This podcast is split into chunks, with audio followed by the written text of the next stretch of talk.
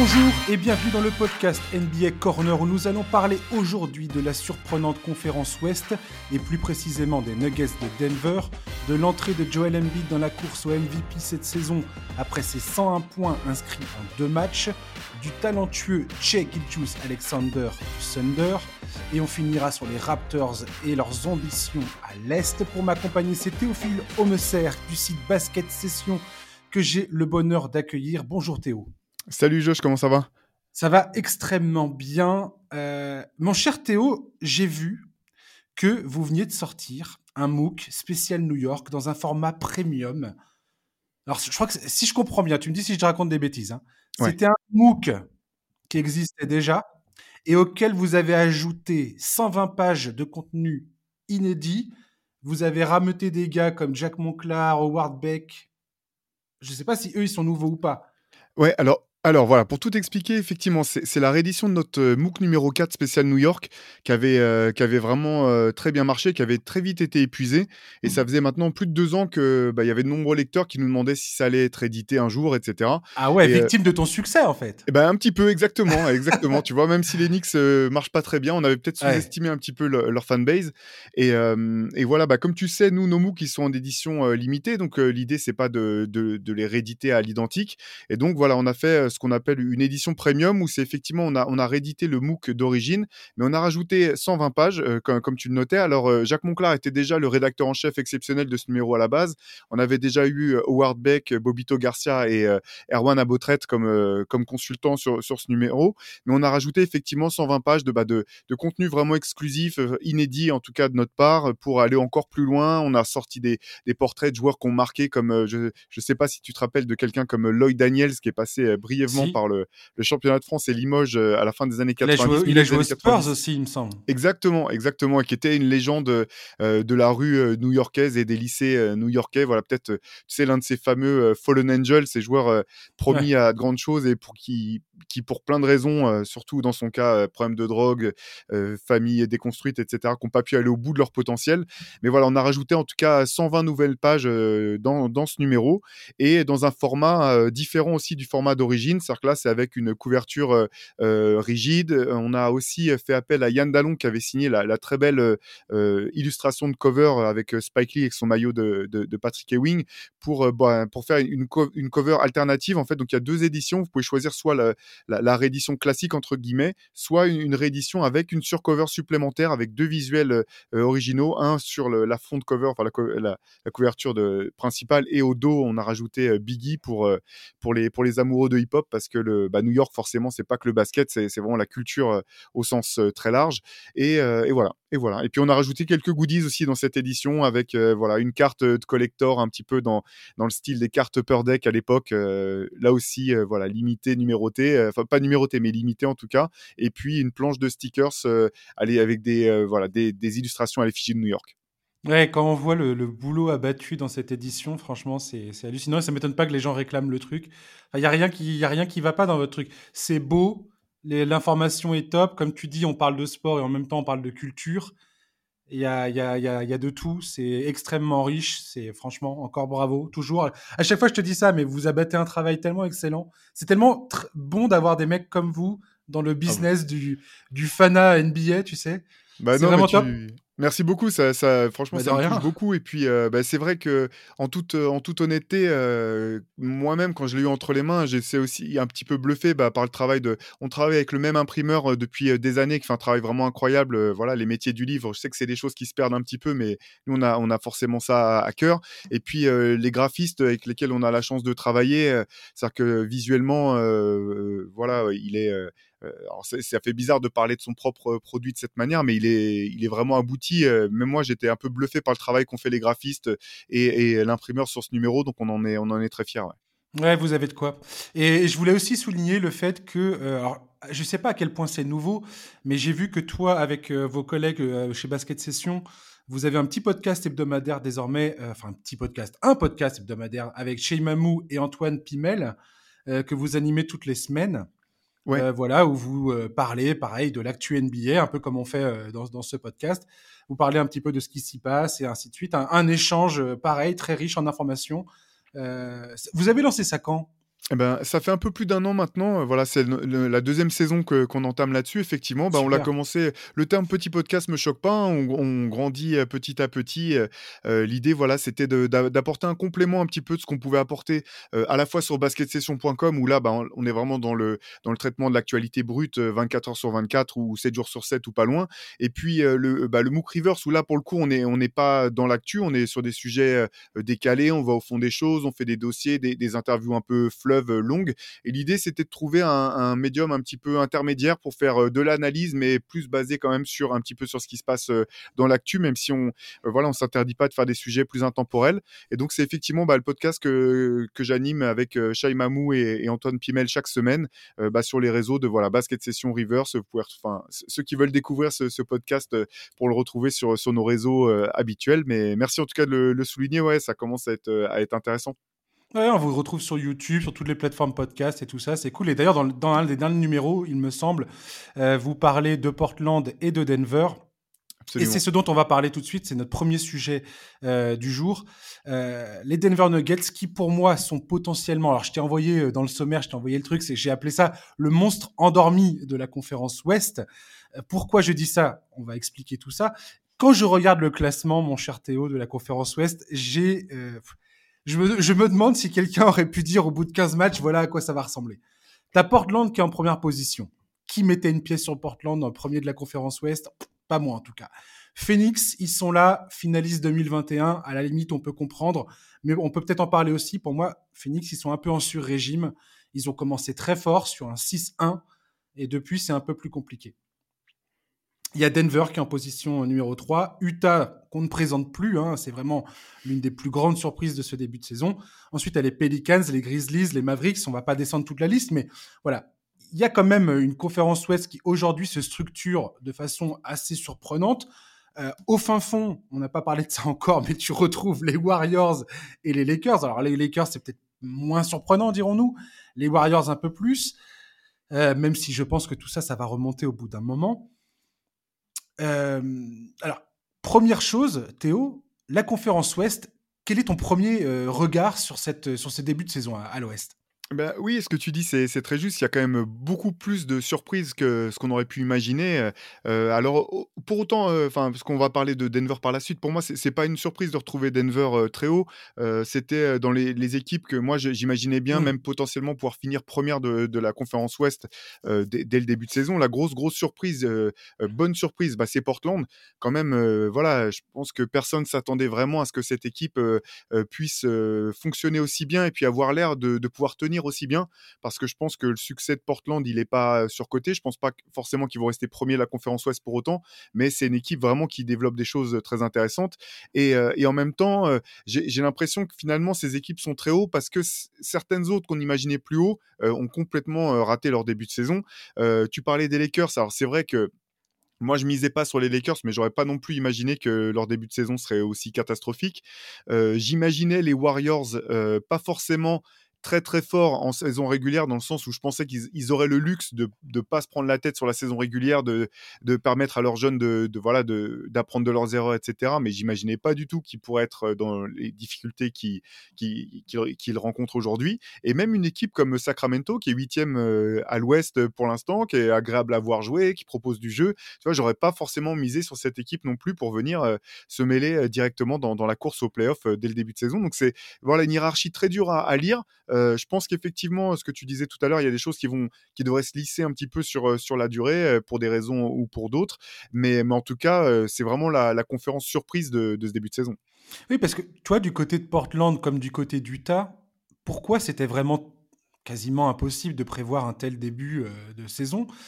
De mon point de vue, c'est que on part sur des effectifs qui sont quand même vachement remaniés. Utah, c'est clairement, euh, eux, ils étaient dans le, ils ont vendu Rudy Gobert, ils ont vendu Donovan Mitchell, ils ont rameuté plein de pièces euh, rapportées à droite à gauche, et ils en ont fait un espèce de, de, de, bah ils en ont fait une équipe. Pour moi, pour moi, ces deux équipes, pour que ce soit Portland ou Utah, c'est vraiment, euh, on doit saluer le travail du coaching staff dans ces deux clubs quelque part, parce que réussir à créer cette, ce collectif dès l'entame, dès le coup d'envoi, c'était ça tient quand même de la gageure quoi.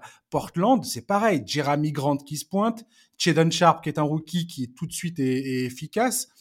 Euh, ils, viennent de réintégrer Damien Lillard qui a, quasiment pas joué la saison passée, Nurkic qui a été aussi blessé.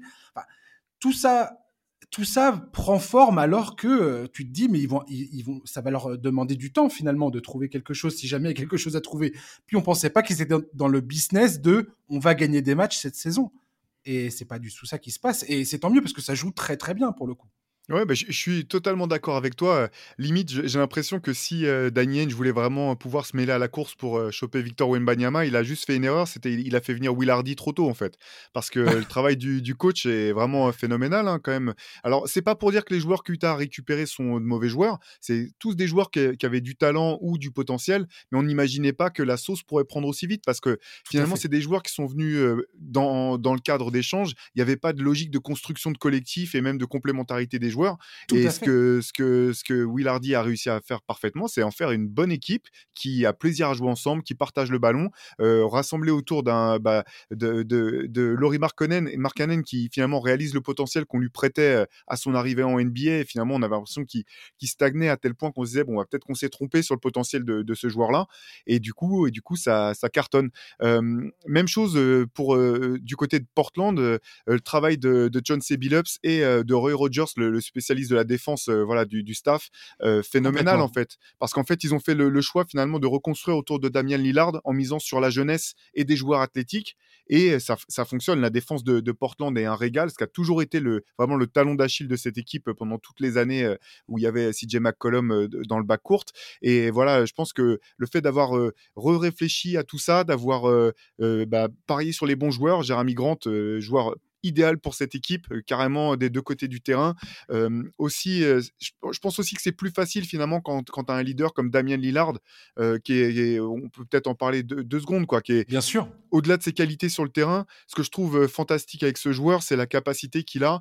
Alors je disais l'autre fois qu'il y, y, a un peu de mythe quand on dit les, les, grandes, les grandes stars rendent les autres meilleurs je sais pas, c'est pas forcément qu'il rend ses coéquipiers meilleurs, Damien Lillard, mais c'est qu'il leur laisse l'espace pour le faire. Et on a le sentiment, un petit peu comme Stephen Curry du côté des Warriors, qu'il n'y a rien qui le fait plus plaisir que de voir, euh, bah, aujourd'hui de voir son, lieutenant ou d'autres joueurs qui sortent du banc euh.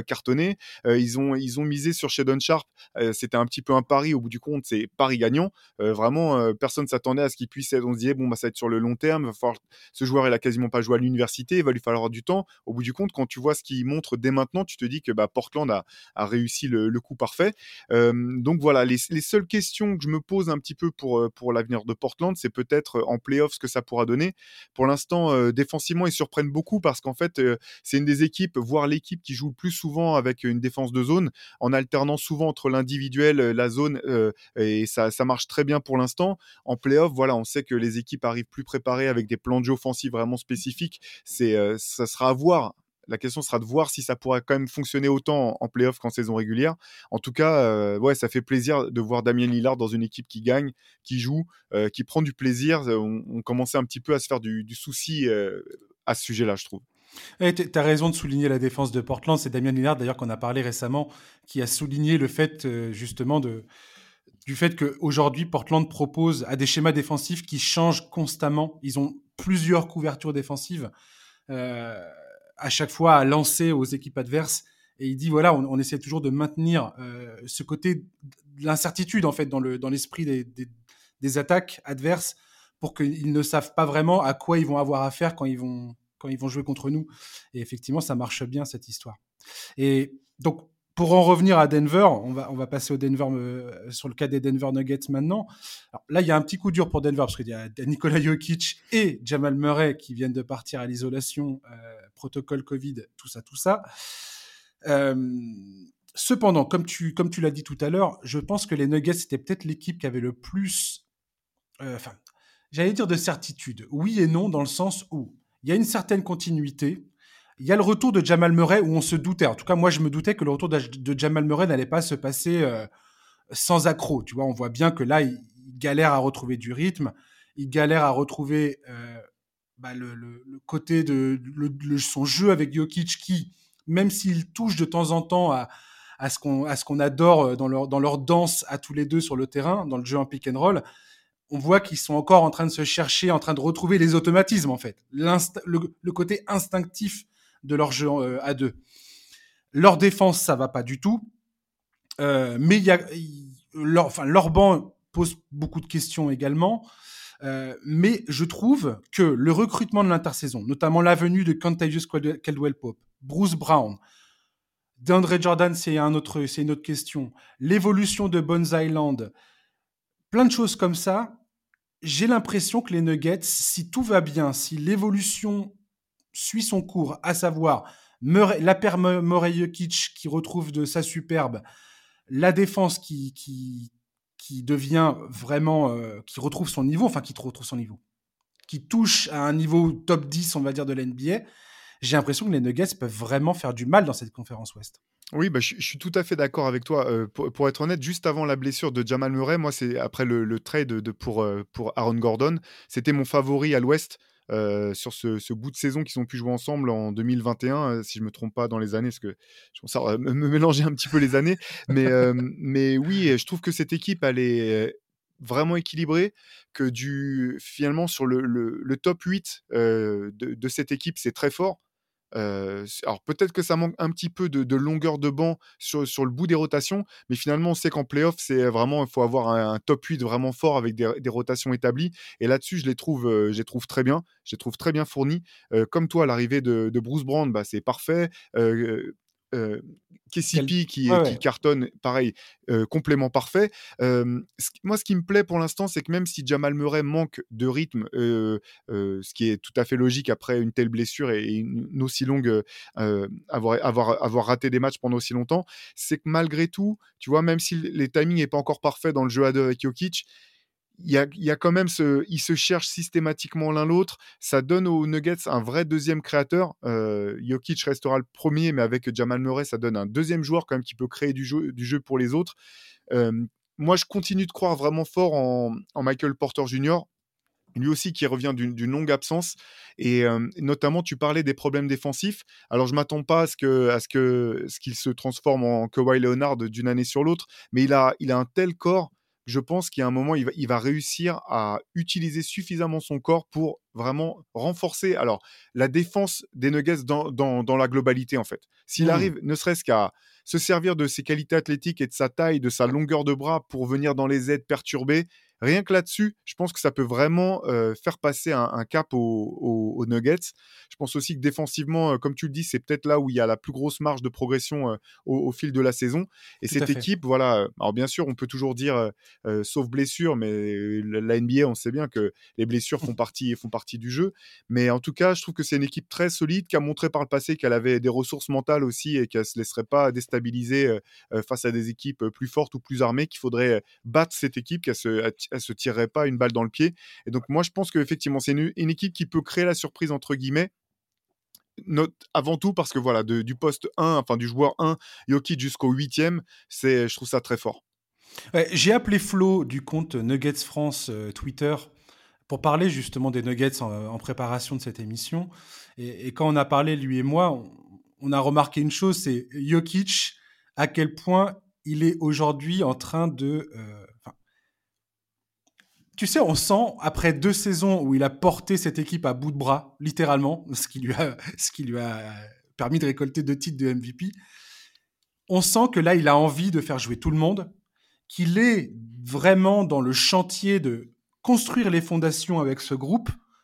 Donc, c'est-à-dire mettre en confiance euh, euh, Aaron euh, Gordon, me faire revenir Jamal Murray, faire comprendre à KCP et à Bruce Brown que si ça coupe, ils vont avoir la balle continuer à, construire avec Jeff Green. Tu sens qu'il est vraiment dans son rôle de, franchise player actuellement. Il a fait un match récemment, il a pris quatre tirs. Le mec a pris quatre tirs. C'est complètement hallucinant quand tu penses que le gars est double MVP. Et si tu regardes les stats avancées aujourd'hui, Jokic est pratiquement devant tout le monde, encore une fois. Selon le site 538, il est, en termes de, stats avancées, hein, en termes de, d'efficacité. Il est deuxième meilleur joueur de toute la ligue en attaque. Troisième meilleur joueur de toute la ligue en défense. Il est le premier en termes de ratio attaque-défense. Quatrième dans le Player Efficiency Rating de ESPN troisième en box plus minus de basketball référence et il est premier en défensive box plus minus de basketball référence aussi. Ce mec est un ovni. Je n'ai jamais vu un mec comme lui. Bref, Michael Porter Jr., il est à plus de 7 tentatives à, 3 euh, points par match. Il tourne à, plus de 46% aujourd'hui au tir. Offensivement, cette équipe, si jamais ils arrivent à avoir une défense, mais même top 15, et s'ils arrivent à, à concrétiser leur, euh, leur, puissance offensive, sachant que Jokic, tu peux pas le prendre, tu peux pas, tu peux pas faire de prise à deux sur lui. On sait très bien qu'il a vu toutes les défenses et que les défenses peuvent rien faire contre lui que ce soit en attaque posée, que ce soit n'importe Jokic te, te démontrera une défense quoi qu'il arrive. Et il est clutch en plus, le pire. Là, c'est le fanboy qui parle un peu. Oui, c'est vrai. J'avoue. C'est normal. Mais non, non, mais en même temps, j'ai l'impression de dire la, vérité. Enfin, je veux dire, ce, sont des, ce, sont des, faits, point barre, quoi. Euh, effectivement, comme tu dis, Michael Porter Jr., défensivement, il y a vraiment quelque chose à aller chercher et il a envie en plus d'y parvenir. Je pense vraiment que cette équipe, aujourd'hui, c'est peut-être la plus à même, avec euh, peut-être les Grizzlies, à prendre le lead de la conférence Ouest aujourd'hui. Définitivement.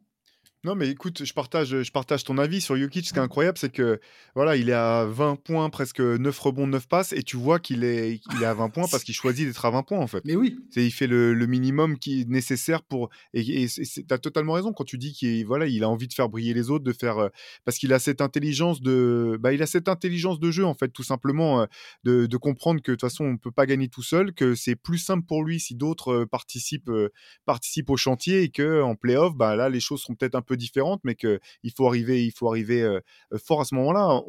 finalement, l'an dernier, je pense que sa saison était vraiment folle parce que pour le coup, l'an dernier, personne n'aurait misé sur le fait que les Nuggets puissent aller aussi loin sans Jamal Murray et sans Michael Porter Jr. La saison qu'il a réalisée l'an dernier, elle est, elle est juste absurde en fait. Quand on voit les, Vas-y, vas-y, pardon. Non, mais tu sais qu'il a, il a 5 tirs en moyenne de moins par match cette saison que l'année, l'année passée. Ouais. Et l'année d'avant.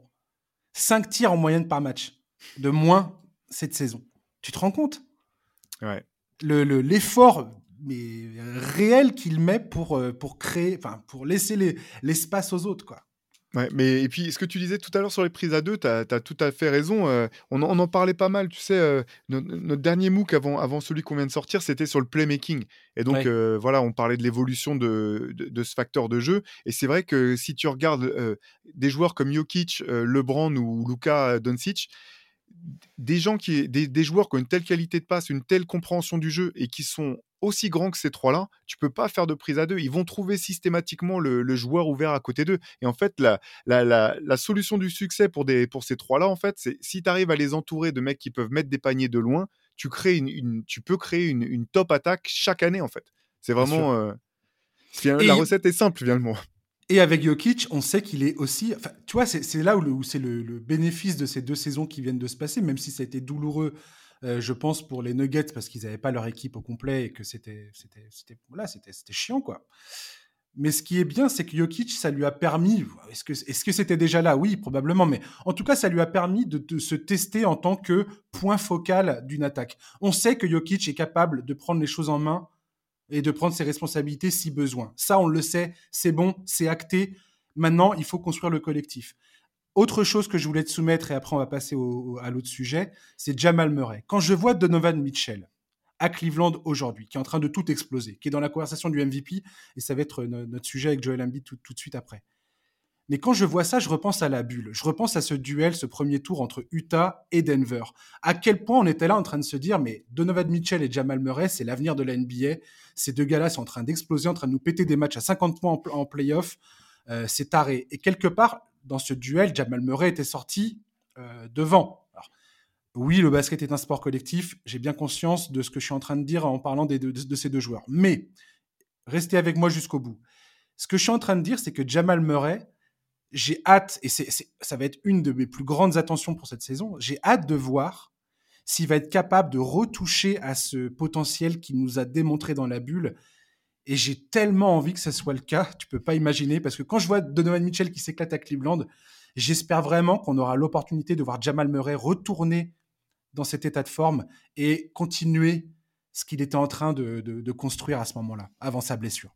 Ouais, bah, moi j'ai bon espoir hein, pour Jamal Murray parce que finalement, euh, ça reste un jeune joueur. Il revient d'une blessure qui est importante, mais dont on revient beaucoup mieux que, que par le passé. Après, la question de savoir pour Denver, c'est si ça sera dès cette saison. Parce qu'en fait, euh, en gros, voilà, c'est tu peux revenir peut-être de ce type de blessure au, genou après six mois, euh, si ça va très vite, voire un an. Mais après, pour retrouver ton niveau d'avant, il faut attendre. Souvent, on dit qu'il faut encore une saison pour pouvoir retrouver vraiment le jus, les habitudes, la, réussite, le rythme. Donc, donc je pense, je, je sais pas si si, Denver doit, doit miser là-dessus. Par contre, tu as mis le doigt sur quelque chose que je trouve très important euh, pour revenir à Jokic quelques instants. C'est que finalement, l'an dernier, euh, je pense que ça lui a permis aussi d'explorer une partie de son, de, son, euh, de son potentiel offensif qu'il n'aurait peut-être pas été tenté d'explorer s'il n'avait pas été contraint de le faire. Moi, je le pense. Et ouais, voilà, et on a même, enfin, nous on a découvert, mais peut-être que lui a découvert aussi des ressources, enfin, des, des, des turnarounds sur un pied, une, adresse à trois points qui n'a pas de sens, des shoots sortis venus de nulle part. Et ça, c'est intéressant aussi, je pense, pour, pour la suite, pour, pour Denver, c'est que, que ça permet, même si on sait que lui, il aime, il aime passer avant tout, je pense qu'il a aussi réalisé qu'il avait ce vrai potentiel à pouvoir, comme tu le disais tout à l'heure, être clutch, à tuer un match s'il le fallait, offensivement notamment. Et ça, ça ne peut qu'aider euh, Denver pour la suite. J'en suis persuadé. Et, et, franchement, quand tu vois là, quand, on a vu sa capacité à écraser un match, on sait très bien qu'en fin de match, si tu as envie d'avoir deux points, tu files la balle à Jokic. Quoi. Ouais, ouais, c'est ça. C'est ce joueur de joueur. Et il n'y a pas beaucoup de joueurs comme ça, en vérité. Bah non, c'est clair. Et puis si là, euh, enfin, c'est pour ça que c'est aussi important que, que Jamal Murray puisse revenir plus euh, Michael Porter, parce que là, en fin de match, tu joues du jeu à deux euh, Murray, Jokic pour du pic dans l'axe avec, avec un Michael Porter qui est, qui est dans l'aile. tout de suite, tu poses un, nombre de problèmes pas possibles à la, défense. Et, et moi, c'est ce qui me plaît quand même sur ce début de saison, notamment dans le jeu à deux, pour en revenir sur, sur, sur cet aspect-là. C'est ils sont parfaits l'un pour l'autre. On sent qu'ils ont ce plaisir à jouer ensemble. Euh, Jamal Murray, tous les pics, euh, c'est assez agréable de voir. Tu faisais la comparaison avec euh, Donovan Mitchell tout à l'heure. quand il joue le pick and roll, c'est pas du tout la même chose. Hein. Tu vois, Jamal Murray, il a toujours l'œil sur le grand pour voir s'il peut lui donner la balle. Alors quand c'est Jokic, c'est parfait. Mais même dernier match contre les Knicks perdu, là, il y a quand même des, fois, il arrive à trouver, à trouver DeAndre Jordan. Enfin, il a, vraiment ce, cette capacité à être fort scoreur. Mais, mais moi, j'aime beaucoup aussi ses, ses qualités de création euh, et, son envie euh, dans, dans, la création notamment. Je, je te dis, je, prie vraiment pour qu'on retrouve Jamal Murray parce que Jamal Murray, c'est vraiment un, bah, c'est un joueur plaisir. quoi.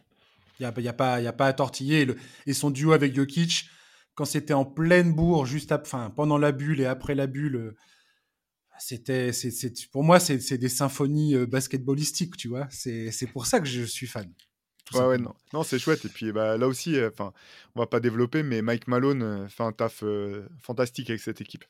Ouais, défensivement, il y a des gros gros soucis à, régler pour l'instant. La, la, défense du cercle, elle n'est pas très bonne. J'ai bon espoir qu'avec tout ce personnel-là, ils vont réussir à trouver les solutions. avec Aaron Gordon, tout ça, je pense que ça va bien se passer. Donc on verra ça, on, va suivre ça en tout cas. Et puis bah, voilà, je croise les doigts pour, pour l'ami Jamal. On va parler de Joel Embiid. Euh, qui vient de mettre un pied dans la porte dans la course au MVP après avoir planté 101 points en deux matchs joués en back-to-back. Le premier à Atlanta où il a planté 42 points, le deuxième face à Utah où il a planté 59 points, 11 rebonds, 8 passes, 7 contre, une interception.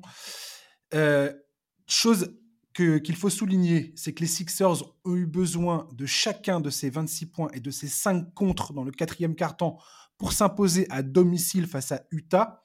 Certes, sans James Harden, mais quand même, pour moi, ça, souligne la qualité d'Utah. Voilà pourquoi je voulais dire ça. Dans la course au MVP actuellement, il y a des sérieux clients. Il y a Giannis Antetokounmpo, clairement, Luka Doncic, Jason Tatum, Donovan Mitchell ou encore Jamorant. Euh, il y a tout un tas de gars qui sont cités largement avant Joel Embiid. Joel Embiid a terminé second la saison passée et la saison d'avant. Il a perdu euh, face à Nikola Jokic perdu. Nikola Jokic était à ce point formidable qu'il l'a eu. Je suis désolé pour les fans de Joel Embiid. Je sais que beaucoup étaient très énervés. Je pense véritablement qu'après les deux matchs qu'on vient de voir, euh, Joel Embiid va clairement revenir dans cette course au MVP. Et s'il continue sur cette lancée, il n'y a pas de raison qu'il n'y soit pas jusqu'au bout de l'année et peut-être enfin euh, obtenir ce sacre. Mon cher Théophile, euh, Joel Embiid, sur les, les, derniers matchs qu'il a joué, quelle est la enfin, comment tu peux comparer ça entre ce début de saison où, du moins moi, j'avais l'impression qu'il était, entre... il était frustré, il était bouffé par la frustration, qu'il n'arrivait pas à trouver sa place, qu'il n'arrivait pas à trouver son rythme, qu'il avait voilà, et, ce qui se passe ces derniers temps là. C'est euh, cette équipe de Philly est vraiment très très dure à cerner, euh, honnêtement. Euh. Alors en tout début de saison, on s'était joué au jeu des pronostics.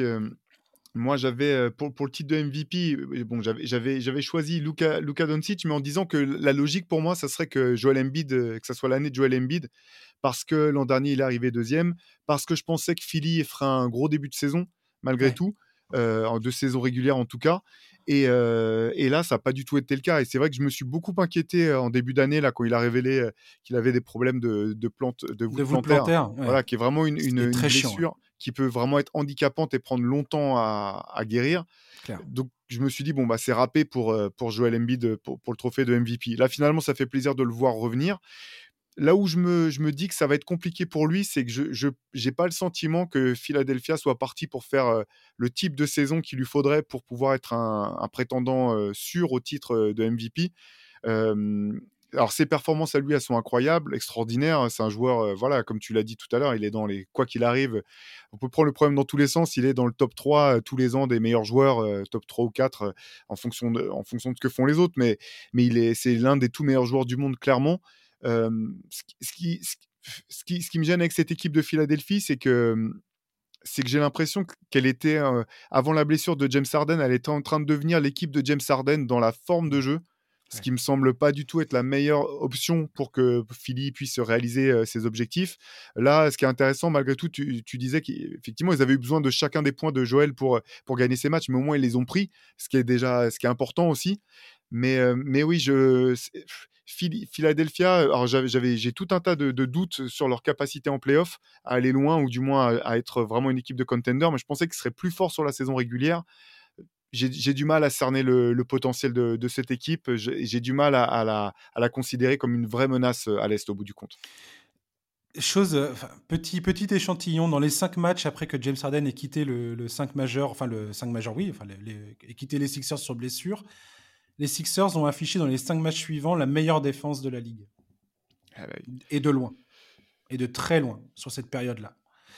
Euh, Joel Embiid, il est à ce point formidable qu'effectivement son poids, euh, que ce soit offensif et défensif, franchement, le match contre Utah, même le match contre Atlanta, hein, mais le match contre Utah, tu regardes ce match-là, la variété du jeu d'Embiid, notamment la, progression qu'il a dans son jeu à mi-distance, euh, ses tirs en sortie de dribble, et puis défensivement, sa façon de se déplacer, sa façon de, de, des fois, tu as l'impression qu'il arrive à défendre à la fois le poseur d'écran et à la fois le porteur de balle. Tu as l'impression qu'il est le porteur de balle se dit mais le mec va si je fais quoi que ce enfin si je tire il va me contrer si je dribble il va me contrer au cercle. C'est pas possible. Si je fais une passe il va il va avoir sa main là parce qu'il est tellement énorme que c'est c'est compliqué. Et le, le mec qui pose l'écran c'est pareil. Tu dis t'as l'impression qu'il se dit j'ai pas très envie d'aller faire le rôle au, cercle parce que c'est Joel Embiid quoi. Et et ce que tu dis là je le ressens tout à fait aussi.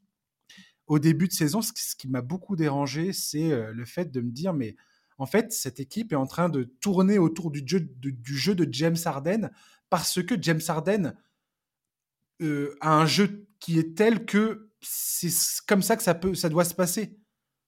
Il, en fait, il bouffe euh, un peu l'âme de l'équipe.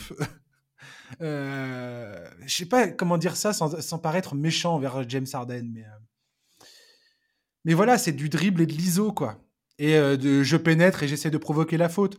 Et euh, Joel Embiid provoque beaucoup de fautes aussi, mais c'est très différent. Et quand tu vois le jeu actuel proposé par les Sixers sans James Harden, pour moi, c'est très différent. Alors, je, pose la question maintenant, Théo. Est-ce que c'est un problème de coaching dans ces cas-là ou est-ce que c'est un problème de personnel? C'est-à-dire que le, match entre Embiid et Harden ne, fonctionne pas et a peu de chances de fonctionner pour moi, ça va faire. Euh, c'est pas que je botte en touche, mais je pense que c'est les deux à la fois en fait. Je suis vraiment pas le plus grand fan de Doc Rivers. C'est un bon coach, clairement. Par contre, quand Philadelphie a changé de coach, pour moi Doc Rivers, ça pouvait pas être la, solution. À l'époque, il y avait encore Ben Simmons, et la question c'était comment trouver une forme de jeu qui permette aux deux stars de, tirer le maximum de, leur potentiel. Et moi, c'est mon, mon, point de vue, mais je vois pas Doc Rivers comme un comme un fort tacticien. c'est un meneur d'hommes, c'est un leader d'hommes. Mais finalement, quand on regarde les équipes qu'il a eues sous la main, il a eu des équipes avec énormément de talent. Il a gagné un titre, certes, avec les, avec les Celtics, c'est pas donné à tout le monde, mais derrière, il y a eu quand même pas mal d'équipes qui se sont foirées alors qu'elles avaient vraiment du talent à ne plus savoir qu'en faire.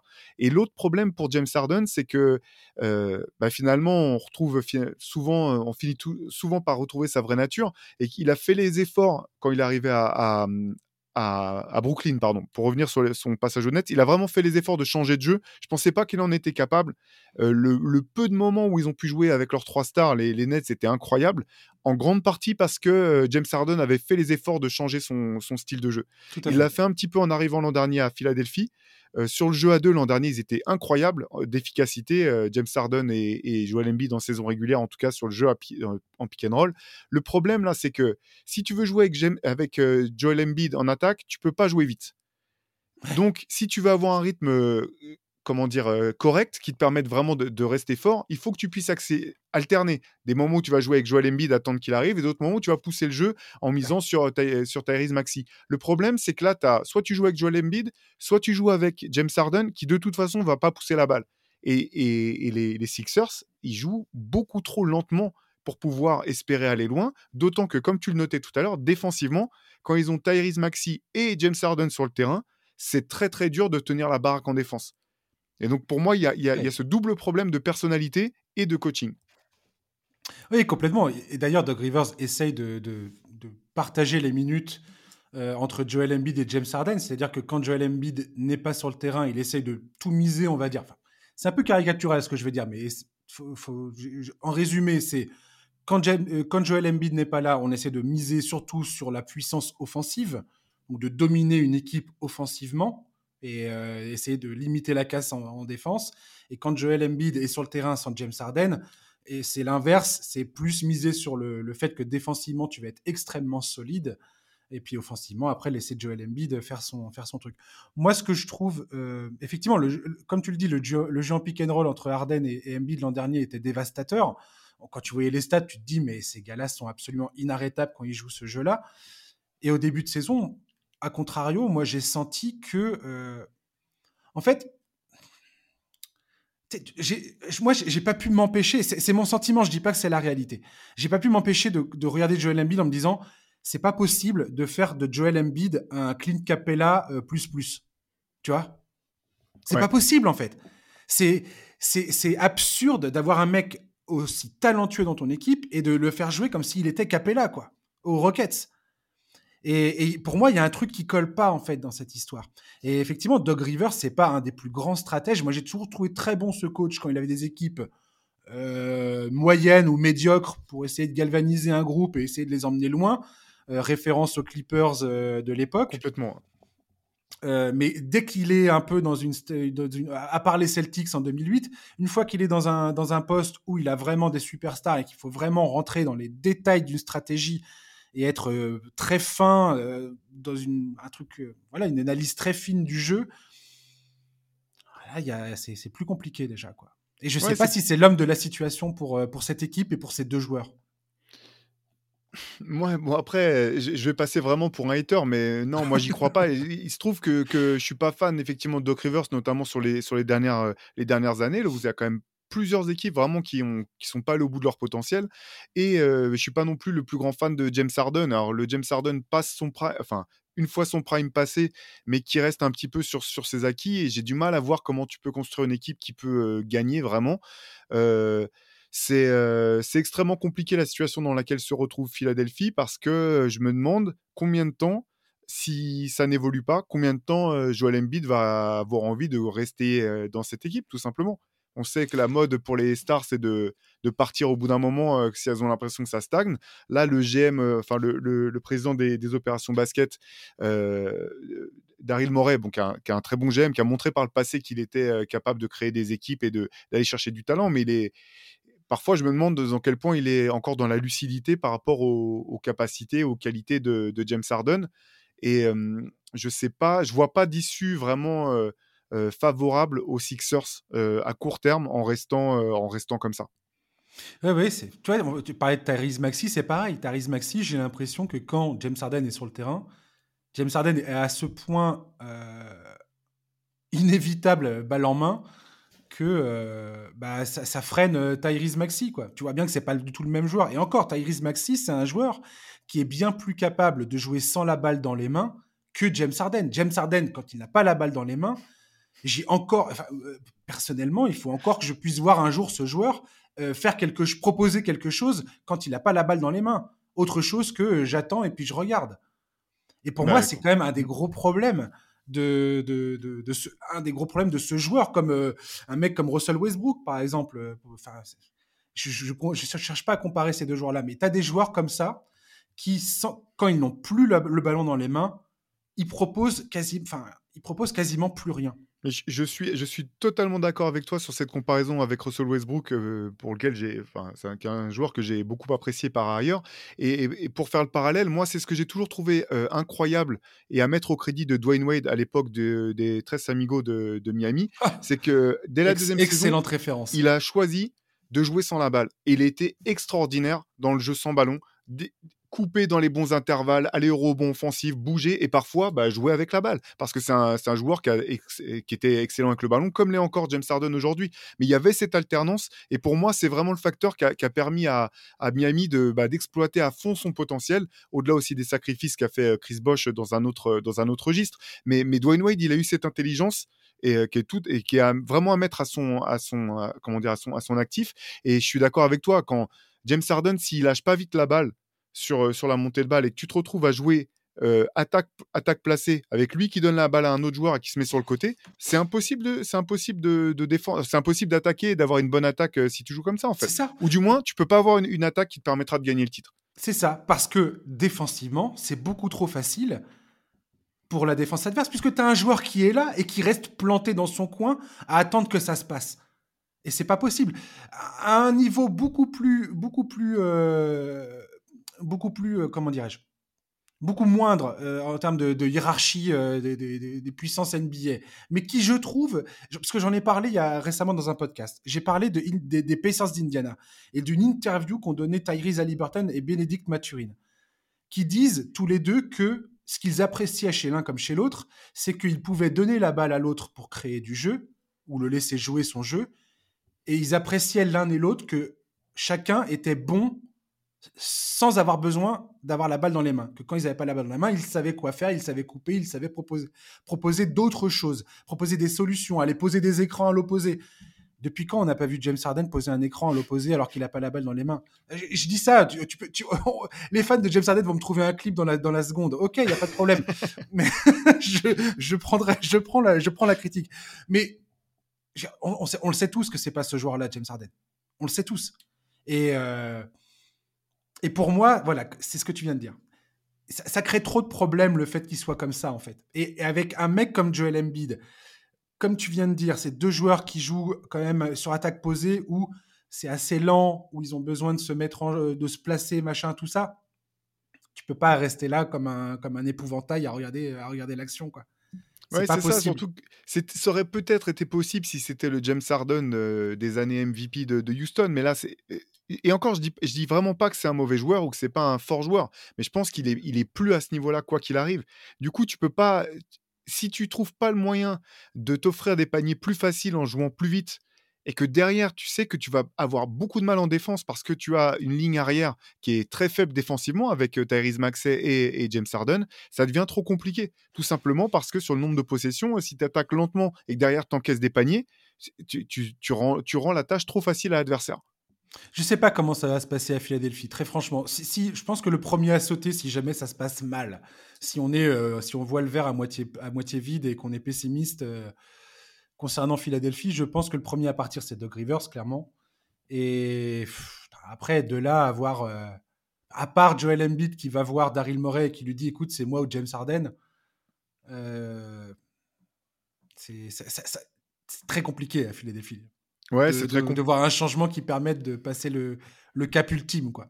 Ouais, d'autant que là, on parle de saison régulière, mais pour moi, la vraie, les vrais problèmes pour Philadelphie, je les voyais se profiler en playoff plutôt.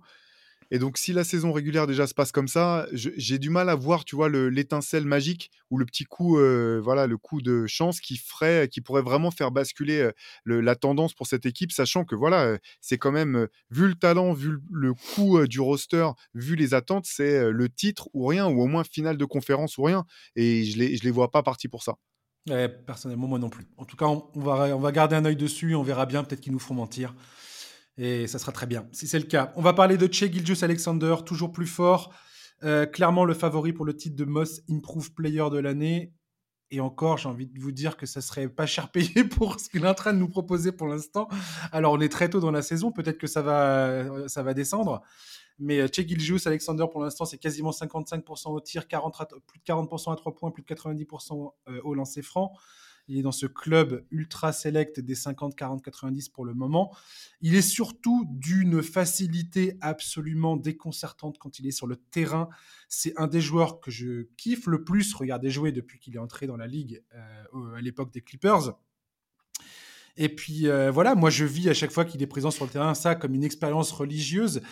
Il est devant Jamoren cette saison dans les pénétrations euh, par match et dans les points inscrits dans la raquette euh, par match. Il est leader de toute la l'NBA en la matière, hein, les points inscrits sur pénétration.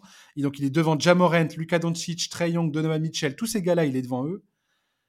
Euh, il a ce, que j'adore avec Checky Juice Alexander, c'est qu'il joue à son propre rythme. Quand tu le vois, tu as l'impression que limite tu pourrais dire qu'il prend ça un peu par-dessus la jambe, tu vois jusqu'à ce que tu regardes la fiche, de, la fiche de stats à la fin et tu te dis, mais le gars, il, a, il est à 35 points, il a 9 passes, il a 2 contres, il a 3 interceptions. What?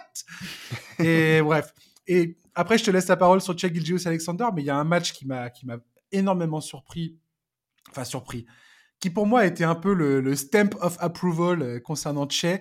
C'est face aux Celtics quand ils ont commencé à, à lui balancer des prises à deux.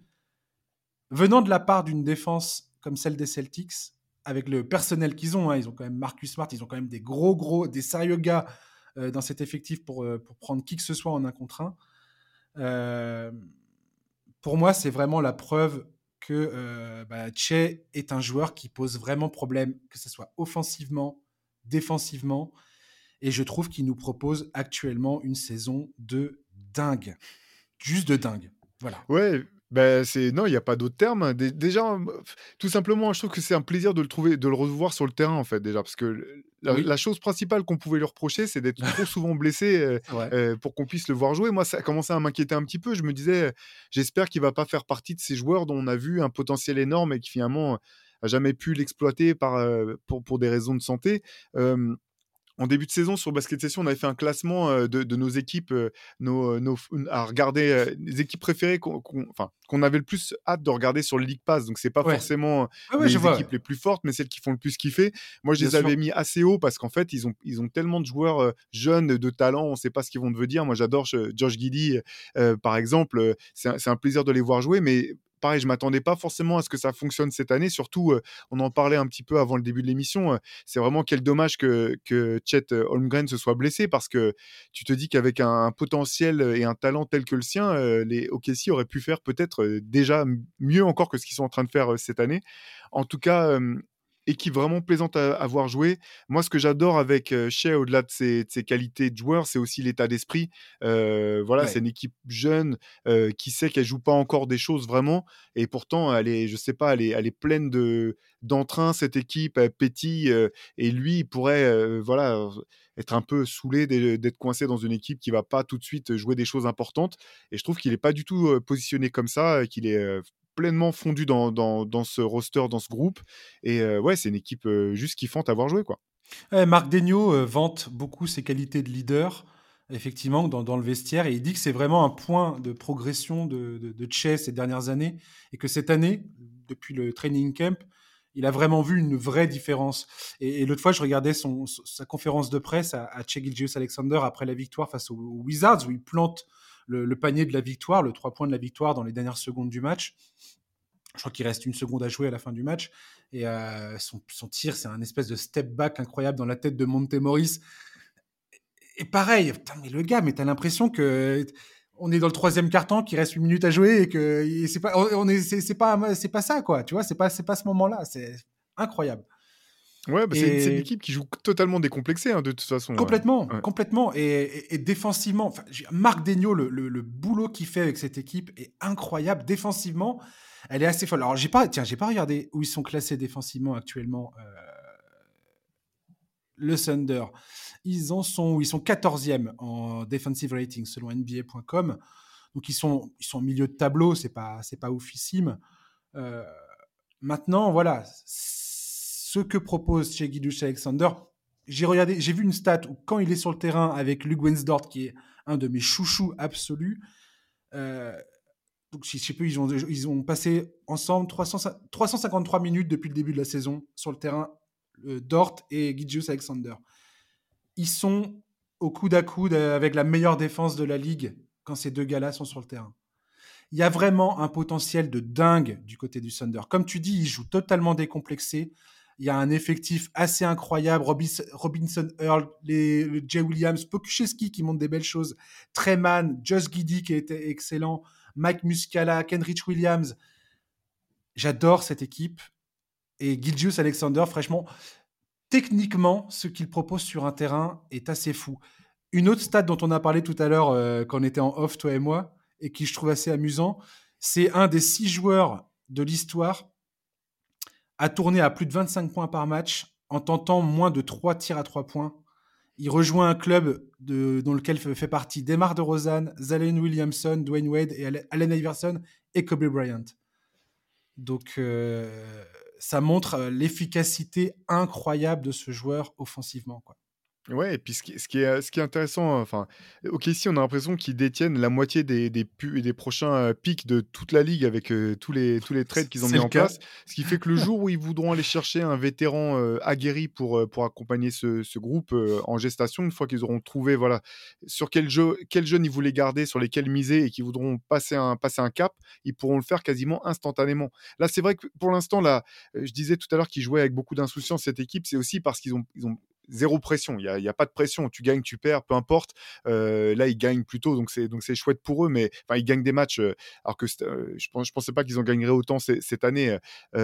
mais la question, voilà, ça, quelque part, faut qu'ils profitent aussi de maintenant, parce que maintenant c'est l'insouciance, maintenant ils peuvent jouer comme ils, comme ils le veulent, mais il y a un moment quand même où OKC devra pas, essayer de passer à la vitesse supérieure et de se servir de, voilà, de cette reconstruction pour, euh, pour, euh, pour nourrir un peu de, vraies ambitions euh, pour, pour aller plus loin. Là, ça sera forcément d'autres, un autre type de pression. En tout cas, en attendant, eux, ils boudent pas leur plaisir et puis bah, nous non plus. Il y avait une rumeur comme quoi Juice Alexander était potentiellement frustré par bah, par les performances de l'équipe et par le fait de, jouer que le fond de tableau. Euh, Andrew Schletch, qui est journaliste euh, pour le site The Athletic, qui est l'ancien animateur d'ailleurs du podcast Down to Dunk, qui était un, podcast de fans du Thunder à l'époque, qui euh, a dit que pour l'instant, Chegidjus Alexander et son camp gardaient foi dans le, projet mis en place par Sam Presti. effectivement, on va voir comment cette saison évolue. Quand tu les, je pense que pour lui, ce qui est important en tout cas, c'est de voir le groupe autour de lui évoluer. Et pour l'instant, ça évolue, bien. Le coaching staff a l'air extrêmement euh, compétent. Euh, Chelton Gren, quand il reviendra, ça, ça va être difficile pour lui de, se faire. Euh, de, se faire une de, juger le produit avant que ce, ce gars-là vienne dans l'effectif quoi et on verra ce qu'ils feront à la prochaine draft. Et ils ont un potentiel de transfert incroyable. C'est-à-dire que Sam Presti, demain, a envie de, récupérer euh, un joueur solide, potentiellement une autre superstar. Ça, c'est un peu plus compliqué, mais pourquoi pas Il peut toujours euh, mettre les pics de draft ah bah, devant le nez de certaines, certaines équipes qui seront ravies d'aller euh, d'aller refaire le plein de, de premiers pics. Quoi. Ouais, bah, c'est exactement ça et finalement, si si explose comme ça et que ça se passe bien, c'est aussi tant mieux pour, heu, Chet Holmgren qui aura moins de pression l'an prochain au moment où il reviendra de blessure.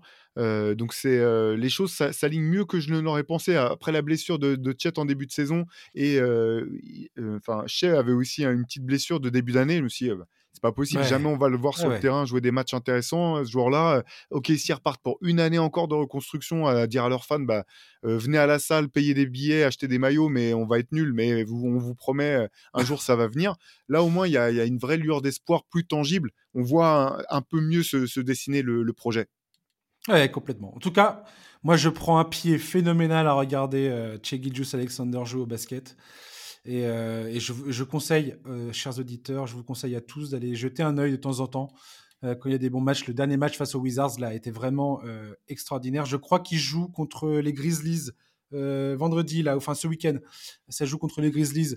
Un petit tête-à-tête, euh, Jamorant, Gidjus Alexander, ça peut valoir le, détour. Je sais pas, peut-être que je raconte une connerie. Attends, je vais vérifier maintenant.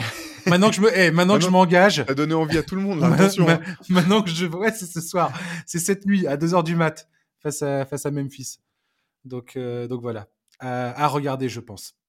On va terminer rapidement. Euh, je voulais faire un petit clin d'œil aux Raptors. Alors pourquoi je voulais parler des Raptors hein? C'est une, bonne question. Moi, je voulais te poser la question un peu. Quelles étaient leurs ambitions dans la conférence Est? Alors je ne sais pas pourquoi. tu vois, quand j'ai bossé sur cette émission, voilà, je vois bien que les Raptors, ils ont des difficultés. Euh, il y a plein de questions, il y a plein de problèmes. Il y a Pascal Siakam qui est blessé alors que Pascal Siakam est en train de nous faire une saison de, de, dingue. Ouais. Ils ont un rookie, la Christian Coloco, qui est génialissime. Absolument. Euh, ils, ont, ils ont plein de gars que j'adore, Dalano Banton, euh, Scotty Barnes, Ren Van Vliet, euh, Anunobi. Tous ces gars-là, je, les, je, les, je, je, kiffe cette équipe. J'adore leur coach, Nick Nurse. J'adore cette équipe. Défensivement, je trouve que même si pour l'instant, ça ne se concrétise pas véritablement sur le terrain en, en termes de, de résultats, je trouve que cette équipe a vraiment les moyens d'être le. C'est même pas le poil à gratter, d'être le l'équipe qui va faire chier le monde, n'importe quel adversaire au premier tour des playoffs à l'Est. Personne ne va vouloir se cogner les Raptors. C'est ce que c'est ce que j'allais dire. C'est, je pense que cette équipe telle qu'elle est formée, elle est, elle est, elle peut pas jouer le titre. Par contre, elle peut briser les rêves de titre de n'importe quelle autre équipe de, la conférence Est. C'est moi, j'ai, enfin, en, interne, je blague parfois en disant que le meilleur backcourt de toute la ligue, c'est euh, Masai Ujiri et Nick Nurse. Euh, je trouve que la, capacité qu'a l'un d'aller chercher des, potentiels et l'autre de trouver comment les utiliser, elle est, c'est, c'est, assez phénoménal. Tu parlais de, Christian Coloco là. Euh, sur le papier qui dit bon bah c'est un joueur frustre. En fait non, il colle parfaitement avec euh, avec ce que ce que propose euh, Toronto. Euh, il est long, athlétique, intelligent pour se fondre dans le collectif. Ils vont le développer. ce que ce que font les, les assistants coachs des Raptors en termes de, de player development, c'est un modèle, je pense pour toutes les autres franchises. Et cette équipe, effectivement, là le problème c'est que c'est que Pascal Siakam est blessé. Son début de saison il est phénoménal. Je pensais en toute honnêteté, je pensais pas que que Siakam avait encore un cap potentiellement à passer dans, son développement. Là, c'est ce qu'il est en train de montrer. Et, euh, on en revient par, finalement, parfois on, oublie de parler de ça, mais si on parle des, tu vois, les équipes dont on parlait euh, aujourd'hui, que ce soit euh, Portland, que ce soit Denver, que ce soit Toronto, c'est des équipes qui manifestement vivent très bien ensemble c'est un, un, collectif qui c'est pas simplement des collègues de travail qui, euh, qui se retrouvent le soir pour, pour bosser. Tu sens qu'il y a une vraie complicité, une vraie, un vrai plaisir pour les uns de voir les autres performer et, de tirer euh, tous ensemble dans le même sens. Et donc, euh, ouais, Toronto, c'est honnêtement, c'est toujours kiffant à voir jouer parce que d'un match sur l'autre, tu sais pas qui va être le meneur. En fait, son, euh, le meneur, il va peut-être faire un, soir, ça va être Fred Van Vliet et, et, Van et le, le, soir d'après, ça va être un mec de 2m5 ou de 2m7. Euh, ça va être euh, Scotty Barnes qui va jouer meneur. mais dans tous les cas, ils vont créer du jeu. Dans tous les cas, ils vont défendre dur. Ils vont tenter des coups en défense en te sortant des, défenses que tu n'as pas vu, genre boîte plus 2, boîte plus 1, passage en zone, etc. C'est l'équipe, comme tu, comme tu l'as dit, c'est l'équipe que personne voudra croiser en, en playoff. Et alors, on est, on encore loin de la, de la, de la comment dire, de, de, de, la deadline des trades, mais c'est aussi une équipe qui est potentiellement à un trade de pouvoir vraiment poser des problèmes à tout le monde. Complètement. Euh, donc je ne sais pas s'ils auront cette volonté-là cette, cette, année, je ne sais pas si, ça se si les opportunités se présenteront, mais en tout cas, ouais, une équipe, quoi qu'il arrive, qui est, qui est, toujours dangereuse pour ses adversaires et un vrai plaisir à avoir joué.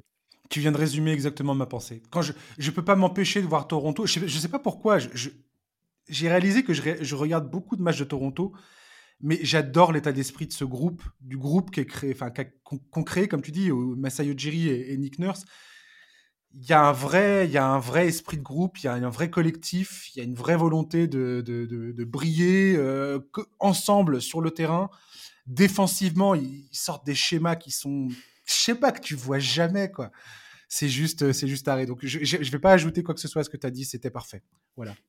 Donc euh, merci beaucoup Théo de m'avoir accompagné pour ce, Ah bah, pour ce podcast. C'était un grand plaisir comme, comme chaque fois, tu sais bien. Mais grave. Et puis Merci voilà, tu, encore. tu reviendras encore et toujours. Voilà. Et puis bah d'ici là, bah, bah, bonne continuation à toi. Euh, voilà, chers éditeurs, allez voir Basket Session, l'actu NBA toujours très bien traité. Vous êtes, j'ai remarqué, que vous êtes toujours dans les bonnes tendances en plus. Vous faites des papiers des fois. Vous êtes en train de dire, vous êtes en train de il y a trois articles que j'ai vus comme ça chez vous. Où vous pointez du doigt quelque chose, une tendance ou euh, l'évolution d'un joueur en disant, Eh, regardez, euh, faites attention à ça. La semaine d'après, ça se concrétise. Ouais. Très marrant. C'est gentil. mais- Il y, a- il y a des fois où on doit porter la poisse aussi, mais en tout cas, c'est cool si tu vois les, les, les fois où on se trompe pas, donc ça, ça fait plaisir. Ah, vous, vous êtes, vous êtes un des sites que je consu- consulte le plus. Donc euh, voilà. Bravo à vous. Bah écoute, bah, je te remercie encore une fois, et puis euh, la prochaine fois, euh, on, je- te ren- on te renverra l'ascenseur. On serait ravis euh, de t'avoir euh, dans notre podcast à nous, donc comme ça, on pourra enchaîner, enchaîner les échanges. Et bah, ça sera avec grand plaisir. Merci beaucoup. Super, Et puis, bah, ch- yes, chers auditeurs, merci de nous avoir écoutés. Je vous souhaite de passer une bonne fin de journée, un très bon week-end, et on se retrouve la semaine prochaine pour un nouveau numéro. Ce sera Charlie qui sera de retour dans le podcast si tout va bien. Voilà, Charlie, si tu m'écoutes, je te dis à la semaine prochaine. À ciao, bye bye.